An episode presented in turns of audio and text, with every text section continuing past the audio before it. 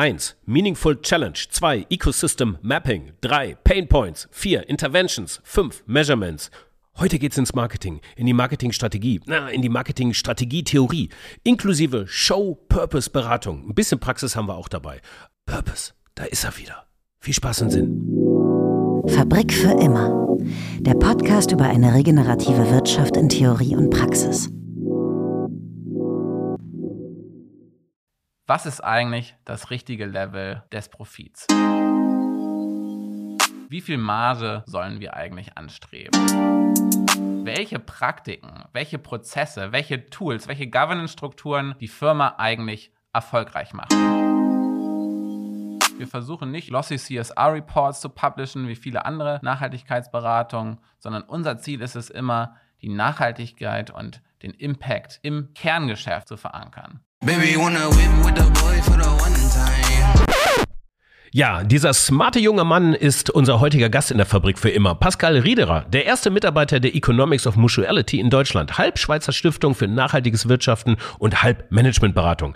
Hi und herzlich willkommen zurück aus der Sommerpause. Mein Name ist und bleibt Frank Schlieder und ich freue mich, dass du wieder dabei bist. Wir haben uns für den Herbst einiges vorgenommen. Unser zweijähriges Bestehen und die 150. Episode nähern sich und wir nehmen das zum Anlass, an unserem Purpose weiterzuarbeiten, nämlich für noch bessere Orientierung für nachhaltiges, regeneratives Wirtschaften zu sorgen. Da kommen die EOM, die Economics of Mutuality, gerade recht, denn sie machen den Purpose den Sinnzweck eines Unternehmens zum Managementsystem. Aber ich kann das Wort Purpose echt nicht mehr hören. Kann man denn nicht einfach normal wirtschaften? Selber schuld. Nee. Flott ist der Pascal, denn ohne es zu ahnen, wurde aus dieser Episode eine kleine Purpose-Beratung für das Unternehmen, deren Marketing und Kommunikation ich gerade leite. Dentaps, die Original Zahnputztablette. Das gehört in diese Podcast-Reihe jetzt gar nicht so oft erwähnt, aber in diesem Fall war es doch ganz hilfreich, um die Theorie mit Praxispuls zum Leben zu erwecken. Seht es einfach als Show-Purpose-Arbeit. Let's go. Oh Gott, Corona? Es wird Herbst. Geht's wieder los? Seit zwei Jahren sind wir mit Economics of Mutuality am Start. Das heißt, die Ideen hinter Economics of Mutuality, die entstehen seit über 15 Jahren beim einem der größten familiengeführten Unternehmen der Welt, nämlich Mars kennt jeder, Hersteller des Maßriegels, aber auch so Marken wie Pedigree gehören dazu. Die Führung dieser Firma, die hat sich vor 15 Jahren gefragt, was ist eigentlich das richtige Level des Profits? Wie viel Marge sollen wir eigentlich anstreben? Und diese Frage, die hat einen Prozess des Lernens in Gang gesetzt und man hat sich angeschaut, welche Praktiken, welche Prozesse, welche Tools, welche Governance-Strukturen die Firma eigentlich erfolgreich machen. Und das haben wir kodifiziert und Economics of Mutuality genannt. Und jetzt seit zwei Jahren bieten wir das auf globaler Ebene für alle Firmen auf der ganzen Welt an und ja, jetzt auch in Deutschland. Ja, diese Frage, wie viel, wie viel Profit ist eigentlich gut genug, ne? Also das war ja, glaube ich, gar nicht so falsch. Vor kurzem mal gelesen, jetzt Achtung, gefährliches Halbwesen, das Maß irgendwie mehr Umsatz und damit vielleicht auch Profit als Coca-Cola gemacht hat. In der Welt bewegen wir uns jetzt mittlerweile. Ihr Economics of Mutuality, die Ökonomie der Gegenseitigkeit, ist ein ganz interessantes ähm, äh, Stiftungsmodell aber eigentlich, ne? Also ihr seid irgendwie, die Stiftung sitzt in der Schweiz jetzt, wird, äh, was ist der Stiftungszweck? Der Stiftungszweck ist, die Economics of Mutuality, also nachhaltiges Wirtschaften auf Business Unit Ebene in die Welt zu tragen. Wir versuchen nicht irgendwie glossy CSR Reports zu publishen wie viele andere Nachhaltigkeitsberatungen, sondern unser Ziel ist es immer, die Nachhaltigkeit und den Impact im Kerngeschäft der Firma zu verankern. So, also nochmal kurz zusammengefasst. EOM, Economics of Mutuality, Ökonomie der Gegenseitigkeiten. Wer hat's erfunden? Mars Incorporated. Unsere Schokoriegelfreunde aus den USA, die vielleicht für einen kleinen Teil mancher Saturnringe oberhalb der Hüfte verantwortlich sein könnten. Mars Inc. ist jedenfalls ein Familienunternehmen und sie nehmen verantwortungsvolles Wirtschaften durchaus ernst. Nach jahrelanger Forschung haben sie ein Managementsystem gebaut, welches die Konsequenzen der wirtschaftlichen Aktivitäten im Ökosystem eines Unternehmens definieren und schließlich messen kann und sich damit steuern lässt. Wir fliegen gleich durch einen fünfstufigen Prozess, der, wenn er denn voll ausgefahren wird, eine Menge Geld und auch eine Menge Zeit kosten kann. Also ein bis zwei Jahre sind durchaus möglich. Wohl investiert, sagen sie bei EOM, denn ein neues ganzheitliches Managementsystem für die Zukunft entsteht. Die Grundlage des Ganzen ist, Achtung, der Purpose. Tatsächlich, der Purpose, ihn gibt es noch. Und in diesem Kontext ist er relevanter denn je. Also, der Purpose als Managementsystem, ist der Purpose nicht im Marketing eigentlich zwischengelandet? Und soll er jetzt tatsächlich ganze Geschäftsmodelle umkrempeln? Ich glaube, viele Leute, die sagen, da wird eine Sau durchs Dorf getrieben, die verstehen Purpose eher so als Marketing-Tool. So, wir sprechen mal schön über uns selbst. So wie wir Purpose verstehen bei Economics of Mutuality, ist es immer von außen betrachtet. Denn für uns, wir formulieren den Purpose immer als Meaningful Challenge, als bedeutsame Herausforderung. Und so sehen wir den Purpose als Brücke zwischen dem, was eine Firma kann, also die Capabilities, und dem, was vom Ökosystem gebraucht wird, also der Need. Und die Firma ist da der Orchestrator, der das beides im Sinne des Purposes zusammenbringen. Wir beginnen mit einer Meaningful Challenge, oder? Ist das schon der erste, die erste Stufe dieses Management-Prinzips, was ihr da macht? Du hast ja gerade eben auch schon gesagt, das ist ja anders als ein CSR-Reporting äh, shiny glossy, das ist ja ein bisschen despektierlich. Da werden sich jetzt viele, die, da, die an diesen Reports stricken, sich jetzt wegdrehen. Was erlauben Pascal eigentlich, so darüber zu sprechen? Ähm, aber Beobachtung ist, dass CSR-Reporting, Nachhaltigkeitsberichte eigentlich nicht so wirklich im Managementsystem und in die unternehmerische Praxis angekommen sind, richtig? Ich glaube, dass wenn man das nachhaltige Wirtschaften wirklich auf der Business Unit-Ebene verankert, dass sich dann der CSR-Report ganz von selber schreibt. Wenn man sich so, eine, so ein Spektrum anschaut und auf der linken Seite steht Teil der Kernoperations und auf der rechten Seite dieses Spektrums steht irgendwie so Additional Layer oder so ja, zusätzlich. Dann versuchen wir immer bei den Kernoperations zu handeln und eben nicht noch irgendwie eine schöne Initiative in einem Entwicklungsland irgendwie zu gestalten, zu moderieren etc. Äh, von A bis Z durchzusteuern, die dann aber mit den Kernoperations ganz wenig zu tun hat. Und wir glauben, dass wenn man im Kerngeschäft alles nachhaltig macht, dass ja, dann trägt die Firma dazu bei, dass es dem Planeten und der Gesellschaft besser geht. Und ähm, das nennen wir Economics of Mutuality, wenn drei Faktoren zusammenkommen. Das ist einmal die Profitabilität, das sind die Bedürfnisse des Planeten und der Gesellschaft und das ist drittens die besonderen Fähigkeiten der Firma. Okay, dann lass uns doch mal irgendwie, also diesen Prozess mal so ein bisschen ähm, durchtanzen, dass man mal so einen Eindruck davon gewinnt, was es eigentlich dazu, was es eigentlich dazu braucht, a, erstmal den Purpose zu erarbeiten, das Ökosystem zu verstehen, die Ableitung daraus zu treffen und äh, Änderungen oder Messungen herbeizuführen, um daraus eben auch ein Managementsystem zu machen. Du hast gerade eben schon gesagt, ich habe es schon angetönt, Meaningful Challenge, was ist das eigentlich? Ja, Meaningful Challenge, das wäre bei uns so der erste Schritt, wenn wir uns ähm, ja, mit einer Marke oder einem Produkt oder auch einer Firma an sich beschäftigen, dass wir uns fragen, hey, ähm, was ist eigentlich ähm, die bedeutende gesellschaftliche Herausforderung, für die diese Firma ja einmalig positioniert ist, die zu lösen? Und ja, ähm, das nennen wir Meaningful Challenge oder es wird halt auch oft Purpose genannt. Ja, können das Unternehmen direkt beantworten? Ja, also oft gibt es äh, schon so erste Ideen natürlich oder ähm, ja, wir haben hier den und den Purpose oder ähm, ja, da haben wir schon mal das und das Marketing-Video gedreht etc. Ähm, ja, wir schauen uns das dann zusammen an und es gibt ja unterschiedliche Arten, an so einen Purpose heranzugehen. Ja, oft ist es ja auch sehr wertebasiert. Das ist dann zum Beispiel sowas wie von Airbnb, Belong Anywhere. Aber dann gibt es eben auch ähm, Purpose, die sehr gut operationalisierbar sind und Operationalisierbarkeit ist eben wichtig, damit man dann auch ja, die Firma danach steuern kann. Und damit das passiert, braucht man dann eine Meaningful Challenge.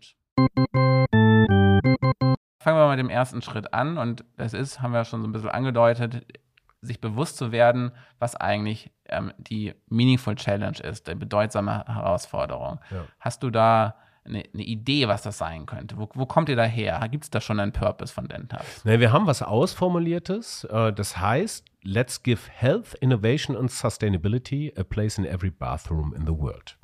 Hört hm. sich gut an, ne? Hört sich, hört sich gut an. Ja.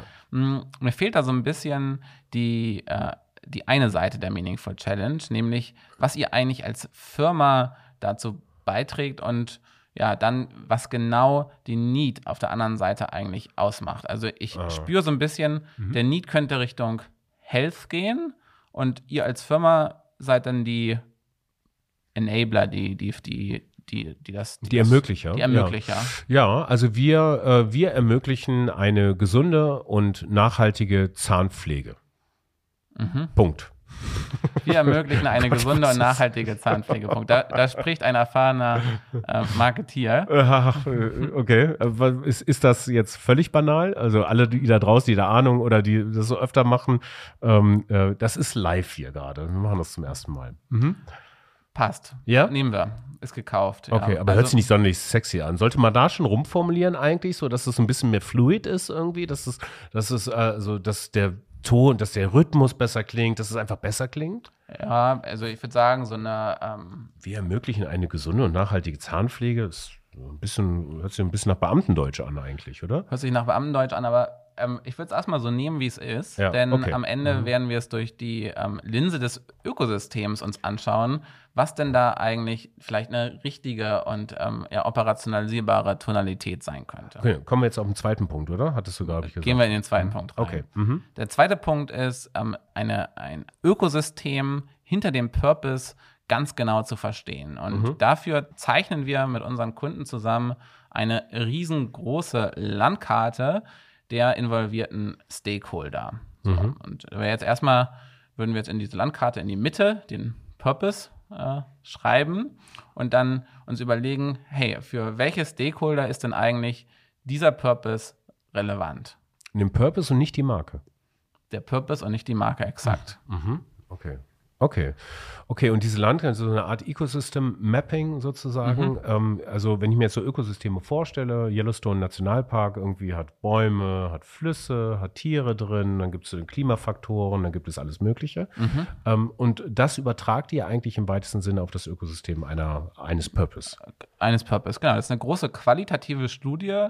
Da führen wir dann so rund 100 ähm, klinische Interviews. Das heißt, ähm, unsere Interviewer, die gehen da rein ohne, ja, ich sag mal, eine Agenda und versuchen einfach zuzuhören. Fragen zum Beispiel so Fragen wie, hey, wie verläuft denn eigentlich ein Tag in deinem Leben? Und versuchen so mit viel Feingefühl darauf reinzuzoomen, was die Leute wirklich umtreibt und wo der Schuh drückt. Und das nennt man dann Pain Points. Und genau, diese Pain Points, die genau zu verstehen, die zu, ähm, ja, zu analysieren, das ist dann der nächste Schritt. Und immer wenn irgendwo der Schuh drückt, dann ist das später eine Möglichkeit, da ähm, tätig zu werden und Lösungen anzubieten. Okay, also das sind so dann eigentlich so eine Art qualifizierte Interviews, bisschen mit psychologischem Charakter, die, ja, wen kann das betreffen? Das sind natürlich Kundinnen und Kunden aller möglicher Couleur. Das sind ähm, Lieferanten, das können aber auch, äh, wer ist denn Abgesandte der Natur eigentlich in diesem Fall? Ja, ähm, gute Fragen. Also es betrifft erstmal all diejenigen, für die dieser Purpose, der von euch gewählt wurde, relevant sind. Äh, ist also zum Beispiel in dem Fall, klar, alle Menschen, die sich ähm, die Zähne putzen. Vielleicht auch alle Menschen, die sich noch nicht die Zähne putzen. Dann äh, die, ähm, ich könnte mir vorstellen, hier in dem Fall zum Beispiel auch ein Zahnarzt oder eine, eine Krankenschwester, der Handel, die anderen Vertriebskanäle, die es so gibt, gesellschaftliche Entscheider, die Politik, ja, was ist, was ist da das ähm, regulatorische Umfeld etc. So und um herauszufinden, wer ähm, da drüber äh, ja, spricht, wer da eine Meinung hat, da schauen wir uns auch gerne einfach mal so eine ähm, ja, ähm, Artificial Intelligence basierte Analyse an, um zu schauen, hey, wie ist denn eigentlich der Share of Voice der unterschiedlichen Akteure?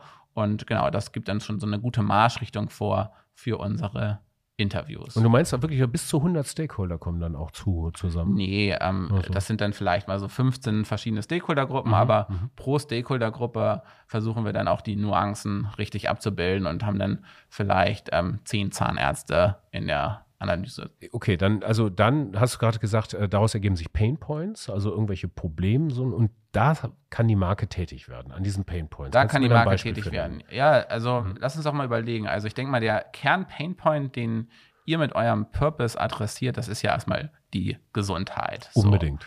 Und gerade beim Thema Zahnpflege könnte ich mir auch vorstellen, dass die langfristigen Kosten der Zahnpflege gar nicht mal so unrelevant sind für eure ähm, Kundinnen und Kunden. Also wenn wir jetzt so ein Interview führen würden und es um Zahnpflege geht, da bin ich mir mal sicher, dass auch ja irgendwie so ein Thema Zahnzusatzversicherung etc., dass das vielleicht ähm, ja da aufpoppen könnte. Also das heißt, in diesem Fall äh, wäre das jetzt eine bestimmte Gruppe, die jetzt Probleme mit Zähnen hätte und sich eben diese Zahnzusatzversicherung abschließen würden und so. Und wir könnten dann als Marke dahin kommen und sagen, mal mit unserem Produkt kannst du das verhindern. Das ist jetzt eigentlich ein No-Brainer irgendwie. Ne? Das ist jetzt, das ist jetzt nicht Tiefenpsychologie eigentlich. Das ist ja klar, oder?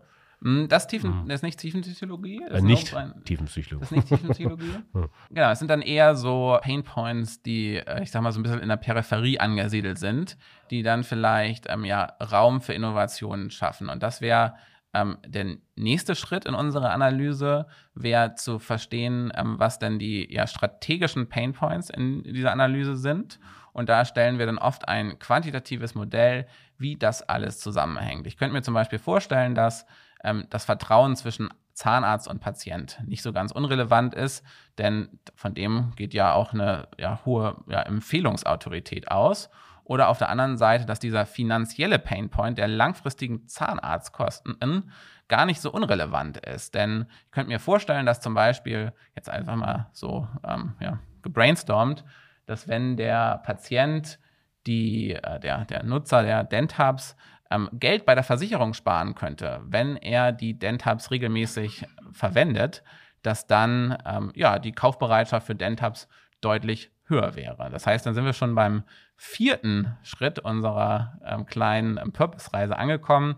Das ist nämlich das ähm, Design von den richtigen ähm, Interventionen. So, und da könnte ich mir zum Beispiel jetzt hier bei euch vorstellen, jetzt einfach mal von den äh, ja, Painpoints, die wir so besprochen haben, vielleicht macht ihr mal eine Kooperation mit einem Zahnversicherer sind. Okay, also das das verstehe ich. Man kommt auf jeden Fall dann zu anderen, äh, vielleicht auch Kooperationsmöglichkeiten. Das finden wir persönlich auch ganz gut als SDG 17, äh, Partnerschaften zur Erreichung der Ziele.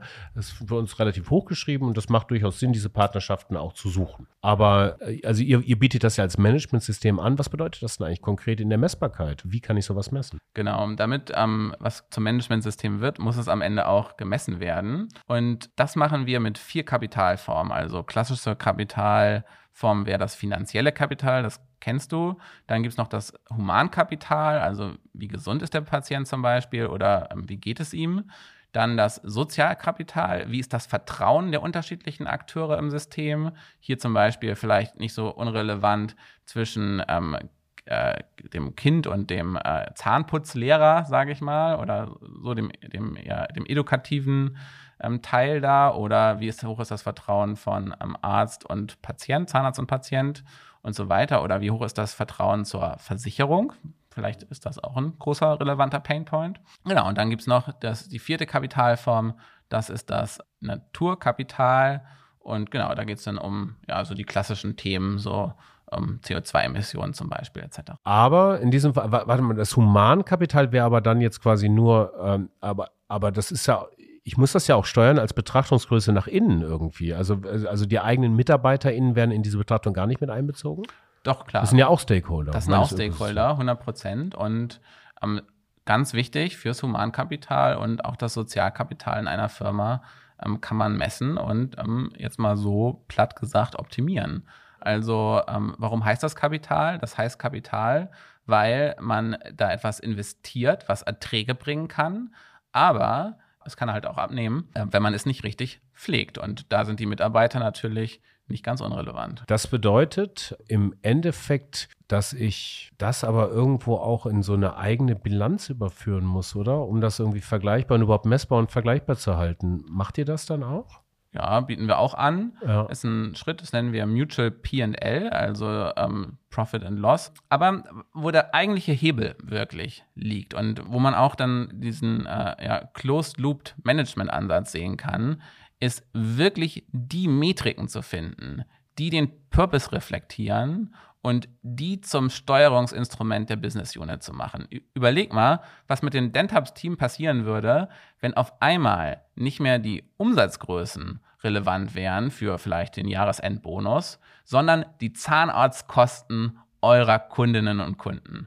Wie cool wäre das denn? So, und das sehen wir bei vielen Kunden von uns, dass da ein richtiger Ruck durch die Belegschaft gehen kann, wenn man ähm, entsprechende Steuerungsmetriken findet und das dann auch wirklich ernst ja, durchzieht und natürlich auch eine Toleranz mitbringt, diese Metriken dann durchzuziehen, wenn die Umsätze vielleicht mal nicht so gut sind. Ja, ich könnte mir aber auch jetzt so den Purpose zurechtlegen, dass ich irgendwie hinten heraus möglichst wenig adjustieren müsste irgendwie, oder? Also ich bin jetzt mal so ein bisschen misstrauisch und sage, ja, im Grunde genommen kann doch so eine Company einfach jetzt sich so ein Purpose-Recht bauen, dass sie einfach weitere Schadwirkungen an Natur und Gesellschaft anrichten kann und das ist inhärent kongruent, also das ist in sich stimmig, so und äh, das wäre in diesem Konstrukt doch auch möglich.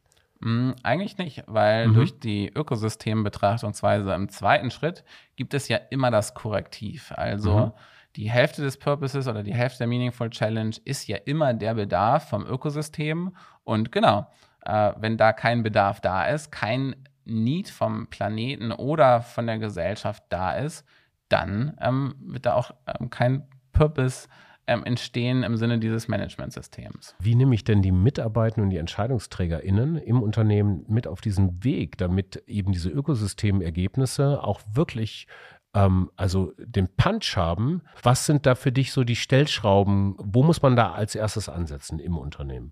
Das ist ein super wichtiger Punkt von dir. Also wenn wir uns jetzt diesen fünfschrittigen Prozess anschauen, kann man die Kommunikationsebene fast wie so einen sechsten Schritt unten drunter formulieren. Und für die Kundinnen und Kunden von uns ist, glaube ich, das wichtigste Argument sind oft die Erfolgsstories, ähm, die wir von unseren Kundinnen und Kunden mitbringen können. Denn ähm, wir sehen, wenn wir zeigen können, dass ähm, die Firmen, die mit uns arbeiten, ihre Wettbewerber ähm, ausperformen, dann entsteht auf einmal auch eine ja, viel größere ähm, Kredibilität ähm, für ja, so ein nachhaltiges Wirtschaften im Sinne äh, des Gemeinsinns. Und wir sehen, dass das Implementieren von den Economics of Mutuality eigentlich drei Mehrwerte bringt. Nummer eins, es macht ähm, ja, die Firmen langfristig profitabel. Nummer zwei, es schafft Mehrwert für die Gesellschaft und den Planeten. Und Nummer drei, es macht ähm, die Firmen extrem krisenresistent. Und ich glaube, gerade diese dritte Komponente ist, ähm, ja, ich sag mal so, in diesen Zeiten jetzt nicht ganz unwichtig. Ist das denn jetzt für äh, Familienunternehmen besonders geeignet, für Startups direkt schon irgendwo? Ist das gerade für Unternehmen in der Transformation, die beispielsweise jetzt akute Schwierigkeiten in den Risikolieferketten haben oder so, nur um Beispiel halt so zu nennen. Gibt es, gibt es da irgendwelche Punkte, wo du sagst, da wirkt das besonders? Hm, also wir haben bisher hauptsächlich mit multinationalen Konzernen ähm, gearbeitet, sowohl in Familienbesitz als auch ähm, öffentlich, also oder public auf Englisch sagt man.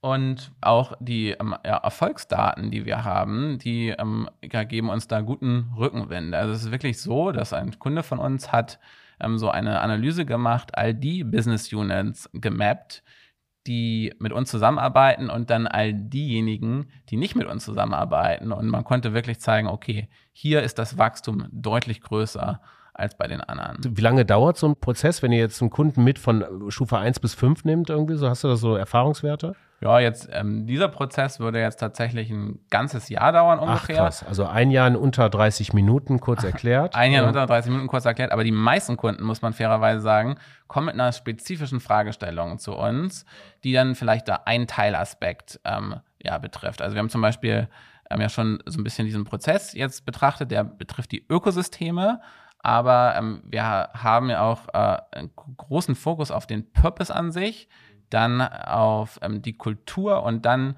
haben wir auch schon so ein bisschen angeschnitten die ja, Messbarkeit. Okay, aber wir haben es dennoch in einer halben Stunde jetzt knapp äh, durchgetanzt. Ähm, also äh, vielen Dank, dass du dabei warst. Äh, ergänzende Lektüre findet ihr in den Show Notes.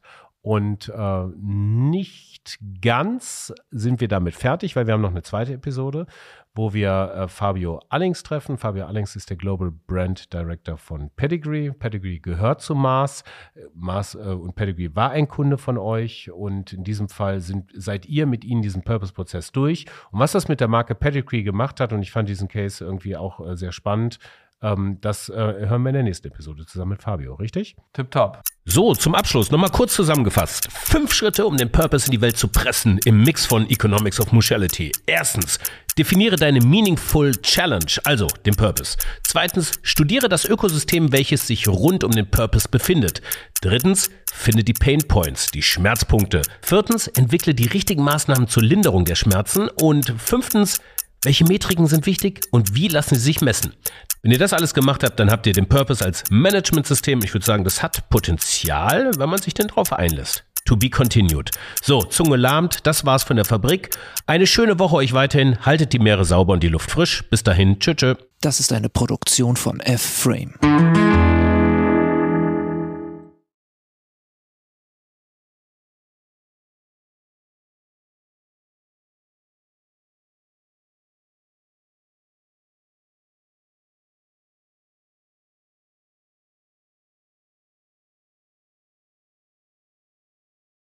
Und ich wollte Purpose einfach nicht mehr hören. Ich komme davon einfach nicht mehr weg.